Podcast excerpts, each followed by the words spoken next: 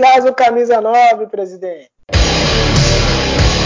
Opina Galo! Opina Galo! Galo,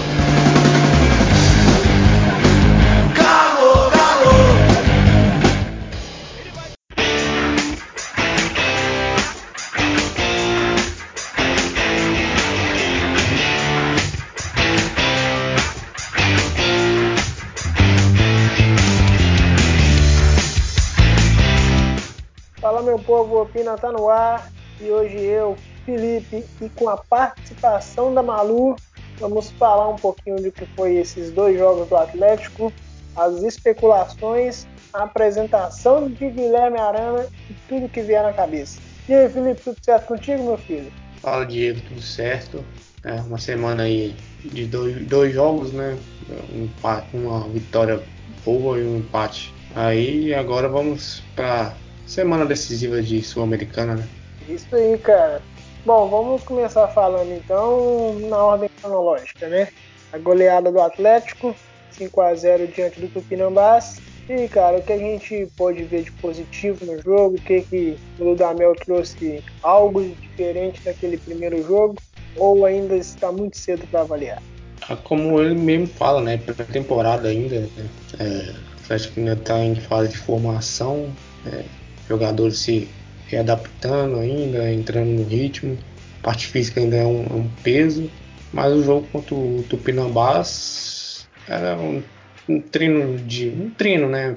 Praticamente um- uma equipe adversária muito fraca, tecnicamente, taticamente. Ainda teve a expulsão que facilitou as coisas para o Atlético no jogo, é, abriu um caminho para goleada. O Atlético uma boa postura, né? Que agradou o, o Dudamel, ele até falou na coletiva pós-jogo, agradou a torcida também, né, de ir até o final, de pressionar até o final, querer os gols. Foi bom, a gente viu a estreia do Mailton, né, com um bom cartão de visitas, apesar da fragilidade do adversário, ele jogou bem. Eh, mais uma vez o, o Gabriel se afirmando, né, como talvez o, o Gallagher titular para a temporada. né, então foi, um- foi- assim, foi um bom jogo do Galo, apesar de todas as circunstâncias. né, foi, foi, foi bom de ver, acho que agra- agradou. E você, o que você acha? Que você viu do jogo? Então, cara, é, a gente comenta no grupo do Opina Galo Debate muito sobre a parte tática, a parte técnica do Atlético, né, o que, que alguns jogadores têm a oferecer, o que, que alguns a gente já sabe que não vão oferecer. E assim, nesse jogo específico contra o Tupinambás, óbvio, como você falou, né, não levando em consideração a parte do adversário, de que teve um jogador expulso, de que é um time tecnicamente bem pior do que o Atlético, mas eu gostei muito da postura. Né? Você citou a questão da intensidade, a marcação alta. Eu acho assim que a gente manter esse ritmo, essa pegada de que o time que vai até o final, que perdeu, batalha para ganhar a bola de novo, não deixa o adversário cômodo na partida. Ser competitivo hoje, é, dentro dessa intensidade de que aparentemente o Dudamel quer dar ao time, é um diferencial no, no futebol brasileiro. E nós temos aí times com maior qualidade técnica, times com recursos táticos até um pouco mais estruturados, mas o futebol brasileiro em si, ele não é um futebol de intensidade, não é um futebol de atenção aos 90 minutos. E se você consegue criar essa mentalidade nos jogadores, criar esse espírito de competitividade, você tem uma vantagem em cima do, do adversário dentro de uma partida. Né? A gente pode pegar o espelho do Santos, um pouquinho é, do trabalho do Sampaoli, que é um time tecnicamente, creio eu, que até próximo do Atlético de 2009 em termos de peças, mas tinha ali a sua, a sua definição e tudo. Então, assim, é, esse tipo de postura competitiva que o Atlético teve contra o Tupinambás, eu acho que se manter é uma ótima pro Galo, cara. E outra coisa, a gente viu a participação do Jair, do Alan, do próprio Zé Wellison nas construções. O que, que você viu de diferente na postura, principalmente do Jair e do Alan? a, a nova função deles, né? Acho que com esse esquema aí, com os três no meio campo, né? Sem um, um, um construtor de jogo, um cara mais como Casares, por exemplo, a participação, função ofensiva do Jair do Alan é primordial, né? É, eles vão participar mais da construção das jogadas. É, uma readaptação aí do, do Jair, que jogou um pouco, jogava um pouco diferente no ano passado com o Santana, com o Mancini. É, o Alan também joga no Fluminense, atuava numa posição diferente, né? então é a readaptação. E isso vai levar tempo, óbvio, é, é com trabalho, é com repetição, que o Dudamel vai conseguir fazer esses dois jogadores é, renderem mais nesse esquema. É, para mim o Jair tem bola para jogar assim, o Alan também, são caras, apesar de não ser tão criativos assim como o Casares, mas são caras que passam bem a bola, né, tem uma boa visão de jogo, né, entra na área para finalizar também, pisa bastante, o Jair finaliza bastante dentro da área. Então é isso. Acho que é, é dá tempo para para a coisa engrenar, né? O futebol precisa de tempo. É verdade. A gente vai abordar daqui a pouco o empate contra o Coimbra, né? O que, que a gente viu de pontos negativos do Atlético, o que, escancarou alguns, alguns defeitos do elenco que a gente já sabe desde o final do ano passado, né? Tudo. Mas ainda dentro da partida contra o Tupinambás, a gente teve também o jogo, uma participação até importante do Johan, né? Um cara que participou muito do jogo. Mas, na minha opinião, é um cara muito afobado e, pelo menos nesses três primeiros jogos, podemos dizer assim, toma muita decisão errada por falta de tranquilidade. O que que você concorda comigo ou não? Ah, acho que entra naquela coisa né, de início de temporada ainda, a perna, a perna pesa, são companheiros novos né, de time. O Johan estava no Palmeiras, é, tá se adaptando. Acho que é coisa de início de temporada. Eu acho que não é um jogador para ser o titular na posição. Acho que ele vai ser opção né, durante a temporada. Eu acho que é um jogador para isso. Jogador compõe um elenco. Não vejo o como titular.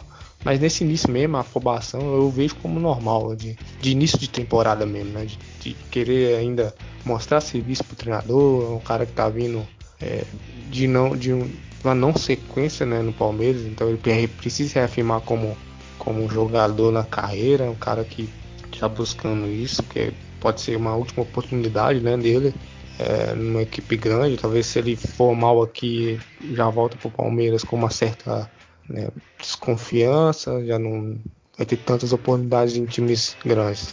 Então é, ele está tentando agarrar a chance dele. É normal errar. É, acho que tecnicamente não é um mau jogador, mas para o Atlético eu acho que é um, é um cara para compor. Talvez ele seja a melhor opção no banco que a gente tinha no passado, né? Ele seja melhor, mas ainda não está no nível Pode ser que evolua, né? Ele é novo ainda. Pode ser que lá na frente ele surpreenda e vire um cara primordial pro, pro, no time titular. Mas hoje eu vejo como, como opção. É, falando um pouquinho agora do jogo contra o Coimbra, né? A gente vai abordar os dois jogos de maneira conjunta por ter sido, podemos dizer assim, um com, contradiz o outro, né? Um jogo foi muito distante é, as características dos jogos. É, o Atlético teve muita dificuldade quanto lembra na questão de criação, né? A gente já, eu, o Rodrigo e o Lucas, no programa passado, falamos a respeito dessa, dessa dificuldade de criação do Atlético, né? Você já citou aqui algumas, algumas coisas que precisam melhorar, principalmente nessa questão do Jair e do Alan, e isso ficou nítido quanto Coimbra, né? O Atlético teve dificuldade de construção, Obviamente o Coimbra foi só para se defender, mas não vai ser o primeiro time a, a, fazer isso, não vai ser o último time a fazer isso. E acho que além, lógico, né, a gente não vai aqui condenar o trabalho do Damel com três meses, com três, com três jogos e menos de um mês de treinamento. Mas é, é realmente a falta do camisa 9, Felipe, ou a gente precisa modelar esse esquema um pouco mais? Ah, eu acho que a falta de ter um trio ofensivo melhor, não só do camisa 9. É, como jogou contra o Coimbra foi o Edinho, né? O Johan e o de Santo. É, eu já falei do Johan, o, acho que o Edinho não é jogador para Atlético, na minha opinião. Acho que não, não agrega, não vai agregar na temporada. O de Santo não, não, não, se explica, né? Então eu acho que a dificuldade do Atlético no, no, no jogo contra o Coimbra foi não ter um trio ofensivo melhor. É, guardado as devidas proporções, né? O time está cantando e está em evidência. O Liverpool também não joga com um meia criativo, né? Um, vamos dizer, um meia clássico, como todo mundo pede aqui. Né? A gente tem o Casares, né? Joga com três no meio campo e três lá na frente, mas o trio ofensivo é muito, bom, né? Muito criativo, é, tem um poder é, individual muito elevado. Acho que olhando para o nosso lado, é o que falta no Atlético. Ter um, um trio que desequilibra, que em jogos como do, contra o Coimbra desequilibra o jogo, né? Parte para cima, que quebra linhas, é, que, que bote um pouco mais de dificuldade para o adversário. O Atlético até tentou nesse jogo, né? É, quebrar a defesa do Coimbra, mas o time deles veio muito bem treinado, veio, fez, executou muito bem a proposta. O Atlético pouco conseguiu fazer, né? É, tanto pelo encaixe né, do, do, da marcação do Coimbra, tanto pela falta de qualidade nos jogadores. Né? No primeiro tempo jogou o Edinho, pouco conseguiu fazer, no segundo tempo até melhorou um pouco com a entrada do Marquinhos, né, que ainda também precisa do, de ritmo, né? é um jogador que precisa da parte física né, para se, se destacar, então nesse início ele né, tá um pouco pesado, mas a entrada dele melhorou um pouco, ele conseguiu até ganhar algumas vezes ali da defesa, mas foi muito pouco. É, é isso, eu acho que o Atlético vai ter dificuldades se trio ofensivo não, não nesse esquema não, não tiver um poder individual é, tão grande. Aí que entra o trabalho né, da diretoria tentar reforçar esse setor. Então, você tocou numa parte legal, véio. trabalho da diretoria em reforçar o setor. É, nos últimos dias houve-se muita especulação sobre Jefferson Savarino, jogador que joga nos Estados Unidos, na seleção da Venezuela, e que, ao que tudo indica, deve chegar nos próximos dias a assinar contrato com o Atlético. Né? Obviamente é uma indicação do Damel, um cara que trabalhou com ele na seleção da Venezuela, até teve aqui na Copa América e tudo. Segundo um amigo meu que acompanha o, a MLS, e eu não faço a menor ideia, mas ele tem algumas referências do, do Savarino, que ele é um cara que joga muito pelo lado direito, mas também pode jogar centralizado. Ele é um cara que é agressivo em termos de, de participação de jogo, é um cara que busca aquele um, um contra um, mas também é muito fominha. Né? Ele destacou alguns pontos como a personalidade dele, que é um cara que ficava puto várias vezes com os jogadores, companheiros de equipe, né? Por, por conta de não darem a bola para ele, de errarem as jogadas. Então, assim, é um cara um pouco repetitivo, né? Então a gente pode ter que a personalidade dele aí seja forte, e isso é bom, mas ao mesmo tempo pode criar atritos desnecessários, né? Então vamos ver como que o, o Dudamel, que conhece ele melhor que todo mundo do Atlético, sem dúvida nenhuma, vai saber lidar com a personalidade do rapaz. Mas, né, destaco, né, que a opinião desse amigo meu e que ele é muito bom tecnicamente. O outro jogador, que se discute a qualidade técnica, obviamente, mas que viveu uma fase terrível no ano passado no Grêmio, né? Eu falo do Diego Tardelli. Teve uma rusga, né, Felipe? O que, que você achou dessa situação aí entre o Sete Câmara e o, e o Tardelli? Ah, cara, eu achei uma, uma, bobagem, né? Uma coisa meio, sei lá, sem sentido, um mal entendido. Né? Achei uma bobagem. É, é, Sete Câmara respondeu um torcedor, não sabe se o vídeo é editado, eu também não procurei saber se é fake ou não, mas uma coisa que não, não, não precisava, né? Todo mundo sabe da história do Tardelli, ele é ídolo, tá na, tá na história do Atlético. O Sete Câmara sabe disso, gente. O Tardelli sabe que o Sete Câmara sabe. Então, é, foi uma baita de uma bobagem isso aí. É, falando sobre a, a, possível né, vinda, né? Todo ano a gente tem especulação do Tardelli aqui. E esse ano parece estar tá mais próximo, pelo que eu, que eu vi. Pelo que a gente tem hoje de opções, a Tardelli entra aqui, pega a camisa e joga. Tecnicamente ele é muito superior ao de Santo. O Ricardo Oliveira é, faz fin, final de carreira, né? Não acredito que o Ricardo Oliveira consiga mais jogar futebol em alto nível, em time grande. Então tá, pega a camisa e joga. Não sei se é, vai render ou vai ser o Tardelli de antes, provavelmente não. Mas eu creio eu que vai ajudar muito, porque tecnicamente ele é um baita jogador. E é um jogador que, que não é muito de, de se lesionar bastante, né? É um jogador que mantém a constância. No Grêmio, ele meio que perdeu um pouco a motivação, né? Ele, ele meio que não se entendeu com o Renato Gaúcho. Mas aqui no Atlético ele, ele tem um certo crédito, ele tem um certo apoio da torcida. Então se vier, ajuda muito. Sobre o venezuelano, o, é a mesma, mesma opinião do Tardelli. Eu acho que pelas opções que a gente tem hoje, ele chega, pega a camisa e joga. É, nunca vi, eu nunca não sei, não sei do futebol dele, mas hoje chega e joga, porque opções, é, a posição dele hoje no Atlético é bem escassa. A gente precisa, como eu já falei, qualificar esse trio ofensivo, né?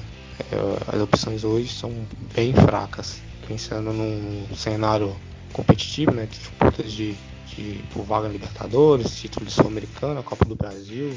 Então a gente precisa ter um setor ofensivo melhor. Né? É, e o engraçado da situação dele, cara, é que no dia seguinte, né, pelo que a mídia repercutiu, o Sete Câmara se desculpou pelo, pela frase, né? Ele, o próprio Tardelli, depois de circular essa, situação né, da, do vídeo do, do Sete Câmara, publicou lá uma foto dele beijando a taça da Libertadores, pedindo respeito, né? Tudo. Aí o Sérgio Câmara entendeu a situação, viu que fez merda e tudo. E, ao que parece, pediu desculpa.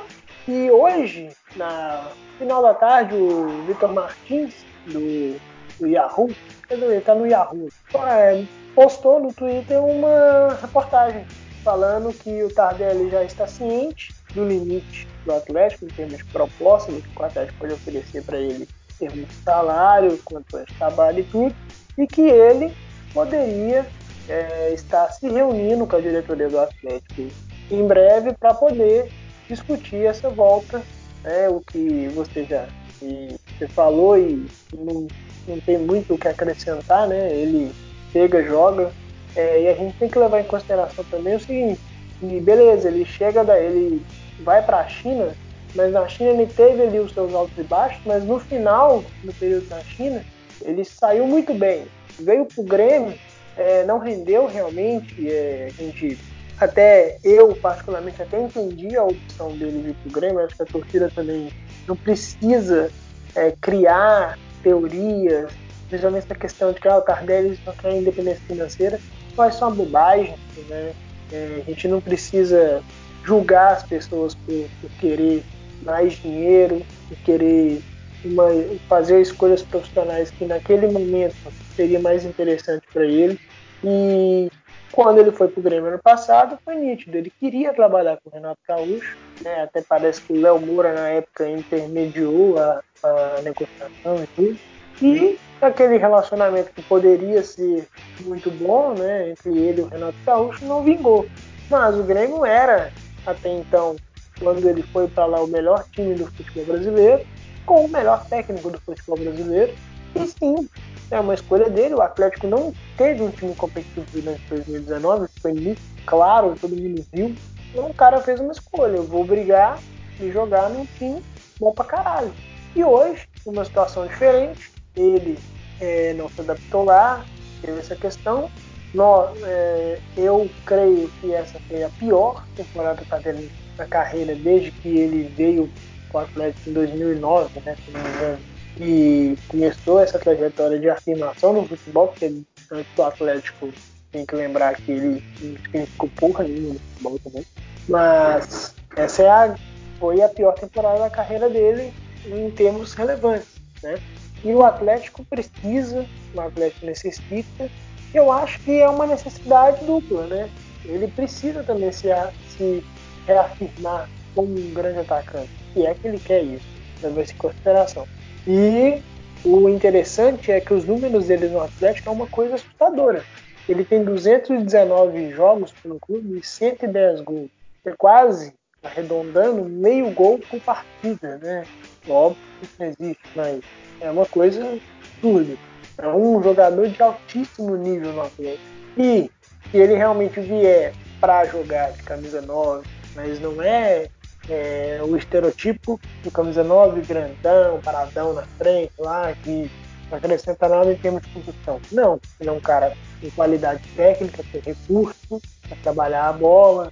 Você citou o exemplo do Liverpool. Ele pode ter papel do o Roberto Firmino faz. Né? Um cara que sai para construir também, um cara que tá lá para finalizar a jogada, mas ele abre espaço para os jogadores aparecerem e terem destaque. Isso é importante no, numa construção de jogo. Né?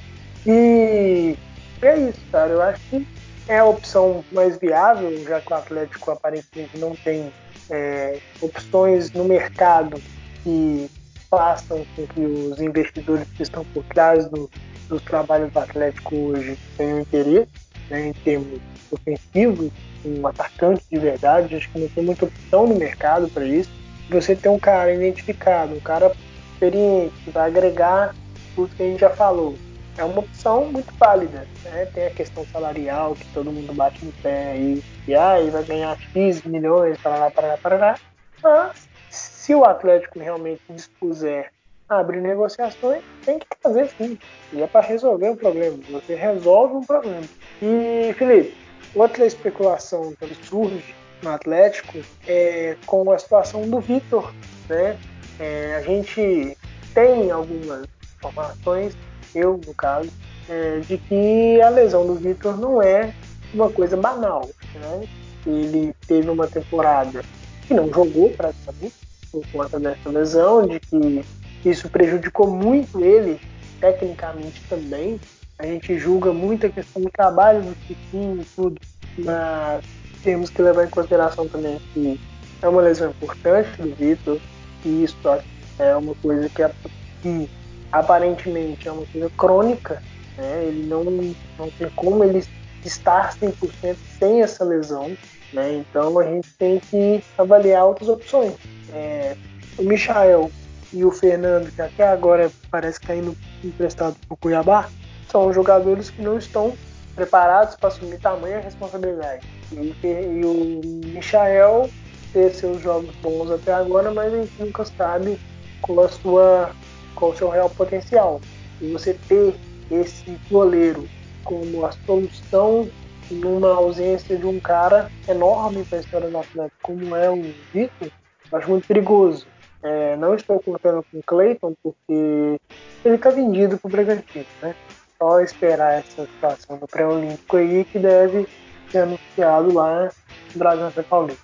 E o que, que você acha do nome da vez, né? O Rafael jogador que acionou o Cruzeiro na justiça, o Cruzeiro que agora alega poder colocar uma cláusula que é parecida com a do Fred, e aí geraria, um embrólio danado até contra eles mesmos. Você diz da qualidade do Rafael. Ah, é um bom goleiro, né? É, sempre é, nunca foi titular, assim, nunca já foi titular no Cruzeiro, mas condição sempre foi de reserva do Fábio, né? O Fábio é o ídolo do rival e tudo, todo mundo sabe, não precisa ficar falando aqui. É uma boa oportunidade de mercado para o Atlético, né? É, tá aí, é, tá saindo, rescindindo com, com o rival e, e vai vir Atlético pagando só o salário, né? Então é uma boa oportunidade de mercado. O Atlético tem essa incógnita no gol, né? Com a saída do Cleiton, a gente não sabe a condição do Vitor. O Michael ainda tá começando a sua trajetória no Atlético, não sabe o que vai ser do Michael lá na frente. Então é uma boa, eu acho, eu gosto, eu acho uma boa oportunidade de mercado. É, como eu tava sempre, sempre falo, eu acho que eu não iria no mercado investir uma grana no goleiro agora. Né, acho que esperaria um pouco para, se fosse para trás que investir uma grana, esperaria um pouco. Mas como o Rafael vem de graça, né, tem toda a situação aí, acho uma boa. Se vier, a gente por hora resolve a questão do gol, né? Exatamente. É, e o Arana chegou, né, cara? Depois de uma negociação um pouco extensa, o Atlético anunciou ele em um formato de contrato bem interessante, na minha opinião, né? Dois anos de empréstimo com uma obrigação de compra depois e uma extensão de três anos, se caso ele cumprir algumas metas, alguns objetivos. Resolve a nossa lateral direita, Felipe? Direita não, na esquerda, perdão. É sim, né? Um bom jogador, né? Um Arana, se lembrar do Campeonato Brasileiro de 2017, naquele time do Corinthians campeão brasileiro, ele foi muito, muito bom, né? E, e teve uma, uma ascensão muito boa, né? Não sei se ele chegou na seleção, se não enganado, naquele ano. É, teve um pouco de dificuldade na Europa, normal, isso acontece. É, o Gerson mesmo, é, é meia do Flamengo, é, surgiu muito bem aqui, foi para a Europa, não deu certo, voltou e a gente sabe, né? O Gerson é um dos melhores jogadores do Flamengo, melhor jogador do Brasil hoje. E o Arana é um baita lateral. Né? A gente lembrar que ele surgiu até um pouco antes, né? Com o Tite, campeão brasileiro também lá em 2015. Ele, ele era até que reserva naquele time, mas ele teve, fez bons jogos naquele ano. Então é, resolve a nossa lateral esquerda, cara. Acho que é um bom ponto para a diretoria aí. É, ainda tem, o Fábio Santos, que eu acho que pode agregar, mesmo é, sendo reserva. Acho que é um cara de uma idade avançada, então a condição de jogar menos jogos nessa temporada pode melhorar até um pouco o nível dele. É um jogador tecnicamente bom, é um cara experiente, cara bom de grupo. Eu gosto do Fábio Santos, teve a temporada ruim, mas é, ele é, é a única opção, então pesa a questão de vários jogos, de, de nunca ter ficar no banco porque eu não tenho suplente à altura. Então pesou bastante o Fábio Santos aí nessas últimas temporadas. Agora não, tira um pouco o peso dele, ele, ele pode descansar alguns jogos, entrar quando o Arana não tiver e jogar em alto nível, eu acho, eu acho minha opinião, né? Então acho que é, foi acertada a vinda do Arana e trabalhou bem, né? É um, bem por empréstimo, né? Se ele cumprir uma meta de jogos, ele, o Atlético compra ele, então foi, um, foi bom o negócio. Eu gostei, é o que esperava, né? É, eu também concordo com você, cara. Essa questão do Fábio Santos, eu acho também um bom jogador.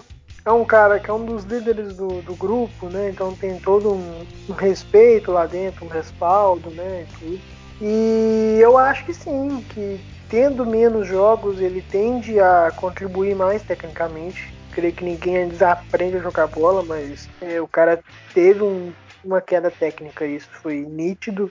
Mas, em contrapartida, um cara com a idade dele ser o jogador que mais atuou no clube durante praticamente todas as temporadas que ele esteve até aqui, né? Ele tem uma regularidade também muito boa, uma quantidade de jogos, e ele você não consegue ver no Fábio Santos um grande jogo mas também são poucos os jogos que ele realmente acaba com a partida, né? faz uma grande merda, alguma coisa assim. É um cara muito regular, um jogador nota 5, 6 ali que tá no seu time para isso. Não quer que o Fábio Santos resolva a sua partida, mas ele também não tem hoje condições de jogar 80 jogos por temporada. Não dá. É, ele é um cara que pouco se machuca, né? Ele, mesmo com a idade de 30, 34 anos, e pouco fica de fora do jogo, né? Como você falou, né? foi o jogador que mais atuou. É, o Fábio Santos, a torcida pega no pé, tudo tá, ficou chateado com a temporada passada e tudo. Isso aí a gente sabe, mas ano passado, no jogo contra o Zamora, na Venezuela, né? O Atlético era o último jogo lá, aquele, aquele campeonato ruim da Libertadores, que o Atlético fez aquela campanha ruim. Ele foi pra Venezuela, né? Mesmo acho que não precisando, ele foi é um, um, o Fábio é um baita, baita jogador. É que a questão física pesa de jogar todos os jogos. Então tem que levar isso em consideração, né? E Felipe, ainda no campo da especulação, a gente teve também recentemente é, o nome do Roger Guedes de novo na pauta. E eu acho, principalmente com essa questão do coronavírus lá na China, a tendência é, muitos jogadores saírem da China. Né? A temporada lá foi cancelada, muitos jogadores que estavam lá acertaram o retorno para o futebol europeu, como o Carrasco no Atlético de Madrid, o Igalo foi para o Manchester United e tal. Os jogadores com passagem na Europa estão indo, voltando para a Europa, né? E tudo por conta de toda essa situação epidêmica lá. E o Roger Guedes é um cara que vive fazendo o seu propaganda para torcida do Atlético, podemos dizer assim, né? Recentemente publicou uma fotinha no Instagram, escrito TBT, com a camisa do Atlético e tal. Ele também chega para mudar patamar, né, cara? a impressão que ele deixou é muito boa, né, velho? É, saiu daqui sendo artilheiro do, do brasileiro, é, na, era o atual artilheiro, né? Ele saiu antes do, do fim do campeonato, jogando muito, decidindo jogos com o Atlético e tudo, clássico, decidiu Então deixou uma impressão muito boa na torcida, né? Aquele, deixou é, aquele gostinho de quero mais né, na torcida. Então a, a última impressão que a gente, que a gente tem dele é essa. E é um bom jogador tecnicamente, né? Mas a vinda dele não é tão simples, porque saiu daqui é, valorizado, foi com um salário muito, bastante alto, né? um passe bastante alto. Então é um pouco difícil. A questão, problema na China do coronavírus pode facilitar? Pode, mas aí eu vejo que o Shandong pensa disso, né? E que ele pensa. Se, se, se o Shandong topar um empréstimo e pagando boa parte do salário, seria um negócio possível. Caso contrário, é muito difícil o Atlético é, investir além do que pode nele. Né? É, o caso dele é esse. Se viesse, nossa, seria um baita, baita reforço. Daria, como você falou, mudaria o patamar do Atlético na temporada. É, cara. É, pra gente finalizar esse assunto, é, hoje a gente tá gravando na sexta-feira, agora são 11 horas da noite, né? Surgiu uma informação meio aérea né, sobre o Atlético estar disposto a pagar 51 milhões no Solteudo com a ajuda dos investidores, obviamente, né? A gente sabe que o, o Bismenin e o Ricardo Guimarães, por meio da MRV e do BMG, fizeram aportes importantes no Atlético, né? A vinda do Alan, a vinda do Arana e até essas, esses jogadores como o Mailton, como o, o menino venezuelano, que eu esqueci o nome agora, Avarino, é, são promessas, são jogadores com idade abaixo dos 25 anos, e com aporte deles com intenções futuras de ter um retorno financeiro ali. E aparece a questão do Soteudo, cara. Você acha que é só um devaneio ou o que que é? Ah, tudo mesmo meio que no início ainda, né? Surgiu hoje. Eu, eu acho um negócio meio esquisito, né? 50 milhões. Um Atlético, um clube é, com problemas financeiros. Até o ano passado tava aí política de austeridade, mesmo sendo parceiro, é, ninguém rasga dinheiro, ninguém. Não, tem, não existe almoço grátis, né? Como a gente fala. Então é meio estranho, assim, 12 milhões de euros, não sei, eu, eu não vou comentar porque acho que tá tudo meio que. tá meio claro ainda essas coisas. Vamos ver o desenrolar dos próximos dias aí, né? O que vai acontecer. Falando do jogador, né, ninguém precisa muito que falar. Todo mundo viu a temporada dele, espetacular, um bom, bom jogador. Se viesse, né, assim como o Roger Guedes, ele levaria muito o patamar do Atlético, colocaria a gente na, na, na no hall do, das, dos melhores assim, do, campo, Brasileirão. Né, Copa do Brasil a gente mudaria o patamar sul-americano e tudo. Então se viesse a parte da contratação, mas não, não tem muito o que falar porque é, tá meio que nebuloso assim, essa, essa coisa ainda. Tem que se explicar. O Atlético tem que vir a público e falar né, dessas coisas, eu acho, né? Mim, ah, não. A gente trouxe jogador com dinheiro de tal, tal. A gente teve ajuda de tal, tal. Porque senão fica uma coisa muito obscura, né? A gente não sabe é, de onde vem essa grana. Ah, vem do Rubens Menin, beleza. Vem do BMG, beleza.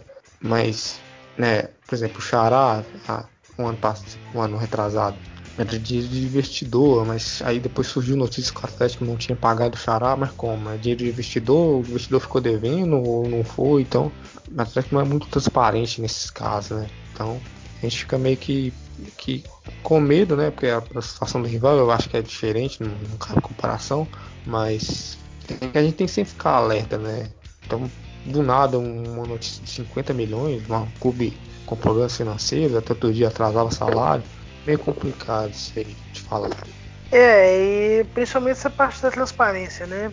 O Alejandro, o próprio Tchará e o Luan foram vendas aí realizadas é, pelo, pelo Atlético recentemente. O próprio Clayton está né, tá sendo negociado aí.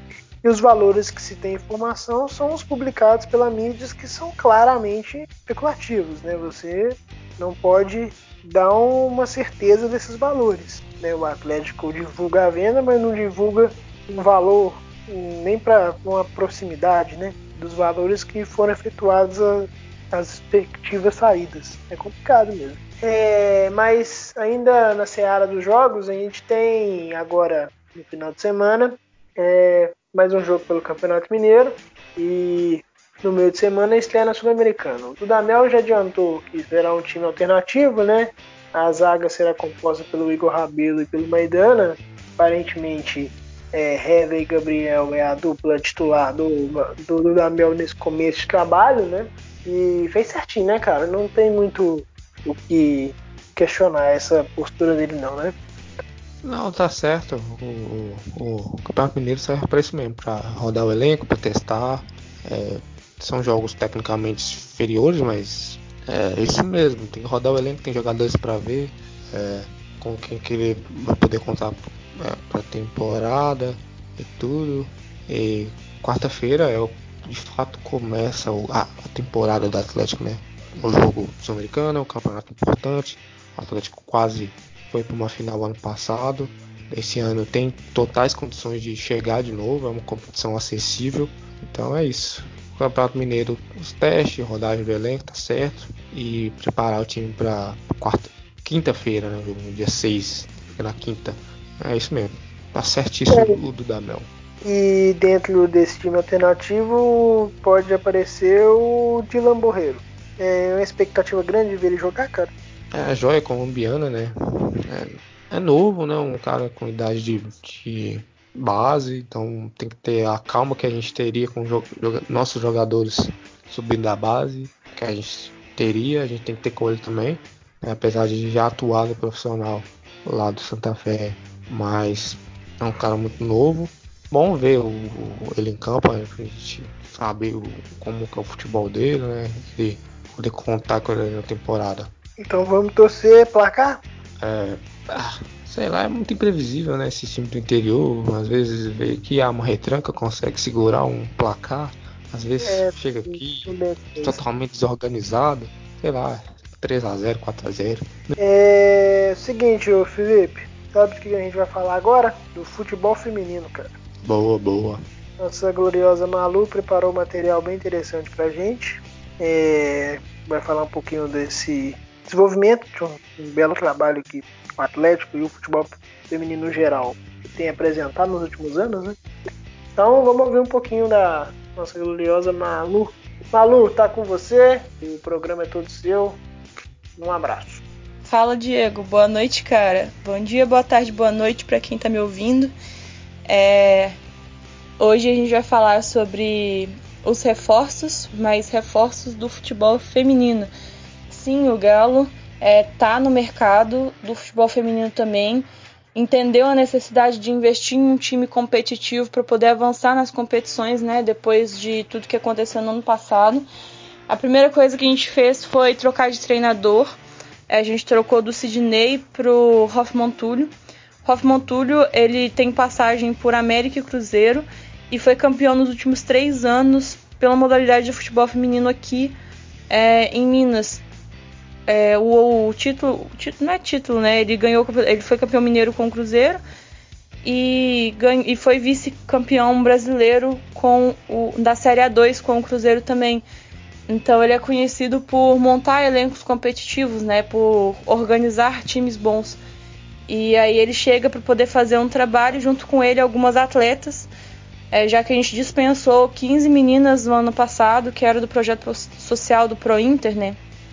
A gente pegou todas as meninas do Pro Inter, comissão técnica, todo mundo, as aptas, as lesionadas, pegou todo mundo e colocou para poder treinar numa condição profissional, né, dentro do Atlético. E no, final, no meio do ano foi necessário mais alguns reforços. A gente acabou contratando um time inteiro de reforços. É, 11 jogadoras chegaram aí em meados de agosto e o, o elenco ficou inchado, ficou com mais de 30 pessoas, ficou insustentável.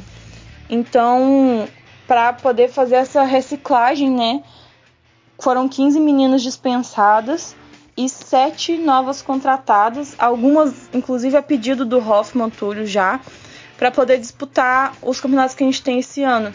Esse ano, pela, pelo calendário, são quatro. É, e é Campeonato Mineiro, né? O Campeonato Brasileiro da Série 2, o Sub-18, que a CBF organiza, e a Copa BH. Então a gente tem aí esses campeonatos pela frente e os sete, as sete reforços né, que, que chegaram. É, a Gabizinha, ela vem do Grêmio, campeã gaúcha em 2018, é, tem 20 anos. Ela joga de atacante lateral direita. A Natália, ela é, atua aqui no, no futebol mineiro há muito tempo. Jogou no Atlético em 2012, quando ainda tinha futebol feminino aqui, antes de acabar o projeto. Jogou três anos no América e no ano passado ela estava no Cruzeiro. Quem pediu ela foi o próprio Hoffman Túlio. Ela já é bicampeã mineira, uma pelo Cruzeiro, uma pelo América. A Ilana, ela chega com passagens no Inter. Ela é uma jogadora de 25 anos e joga de lateral ou ponta esquerda. Ela foi campeã gaúcha no ano passado. A Xará, do nosso zagueiro bonitão, eu sei que gosta, Diego. Nosso zagueiro bonitão tem uma Xará aí, a Raquel, 23 anos, Raquel Rabelo. Ela é meio campista e ela jogava futsal, jogou seis anos de futsal e passou para o campo tem três anos aí que ela atua no campo, ela estava no São José dos Campos, São Paulo. A Jó, ela tem 21 anos, é meio campista, e, mas também atua como lateral esquerda. Ela tem passagem por vários clubes, é, como Centro Olímpico, Vitória das Tabocas, a Foz Cataratas, Osasco, Aldax, é, o Vitória da Bahia e o América. São 64 jogos como profissional e 17 gols. Ela já foi campeã estadual duas vezes, uma no Paraense e uma no Mineiro em 2018 com o América. A Flávia Pissaia é meio-campista e tem 17 anos. Ela tem passagens pelo Ferroviária, que para quem conhece o, o futebol feminino, Ferroviária é um grande exemplo para nós, uma grande meta chegar lá. É um time feminino muito bem estruturado que sempre está sempre no topo aí, ganhando títulos, é, Libertadores, Campeonato Brasileiro, a, o módulo A1, né, do feminino. Então a Ferroviária é um grande time. Trazer a, a Flávia é, é um grande avanço pra gente, porque diz que a gente, tá, a gente tem olheiros no, no feminino que estão cuidando para o nosso futuro também, né? Porque não adianta a gente cuidar do time hoje e não pensar no ano que vem, no próximo e tal. Então a Flavinha chega aí com 17 anos e ela já foi campeã do Brasileiro A1 pela Ferroviária e vice-campeã da Libertadores, jogando pelo Ferroviária também. A Milena é o último reforço. Ela tem 21 anos e é meio atacante. Ela tem passagem por vários times de Santa Catarina, a Chape, o Kinderman, que é o Havaí, é, e o Napoli, de Santa Catarina. E foi artilheiro do Campeonato Catarinense de 2017, quando ela estava jogando pelo Napoli. Então, são aí essas, essas meninas, né, chegam para reforçar o time. Lembrando que a gente está com basicamente todo mundo novo. É, o técnico é novo, o preparador físico é novo, o preparador de goleiros é novo. Então, do mesmo jeito que a gente está tendo paciência com o Dudamel, ter paciência com o Hoffman também. E ficar atento nas próximas notícias do, do futebol feminino. Essas meninas, assim, é notícia de primeira mão mesmo. É, trouxe de um amigo meu, Kaique Abner, é jornalista, acompanha muito o futebol feminino. E ele me disse que vem mais coisas por aí, mais mudanças nessa categoria no Galo. E a gente tem que ficar ligadinho, né, para saber. É com vocês aí. Beijo, galera. Até mais. Ô, Felipe. Sim. Vamos encerrar o programa hoje. Muito obrigado pela companhia. E é isso, né, cara? Estamos aí na expectativa de um bom trabalho, bom, bom ano, né? Um título de preferência. E você já seguiu o Opina, cara? Já segui, opina, compartilhar, né, recomendar para os amigos, mandar espalhar em todos os grupos do WhatsApp, sendo do Atlético, não do Atlético, né, da família, do trabalho. A gente tá aí já há um tempo fazendo esse trabalho para torcida, né, falando do Atlético, que a gente gosta. É isso aí. Segue lá, Opina Galo Twitter, Spotify, Opina Galo Podcast. Estamos também no iTunes, Opina Galo Podcast. Estamos no Cashbox, Opina Galo. Estamos lá também no Google Podcast, Opina Galo. Só procurar. E se você não for muito a favor de ouvir o podcast, tudo, pensa no Patlick. O Patlick tá aí há anos, fazendo nada, mano. Mas ele é gente boa. A gente também é gente boa, então compartilha aí. E é isso, né? Vamos encerrando, vamos ficar por aqui. Ô Felipe, tem uma frase muito legal, cara. Você quer ouvir ela? Manda aí. Aqui é Galo, Porra! Opina Galo! Opina Galo!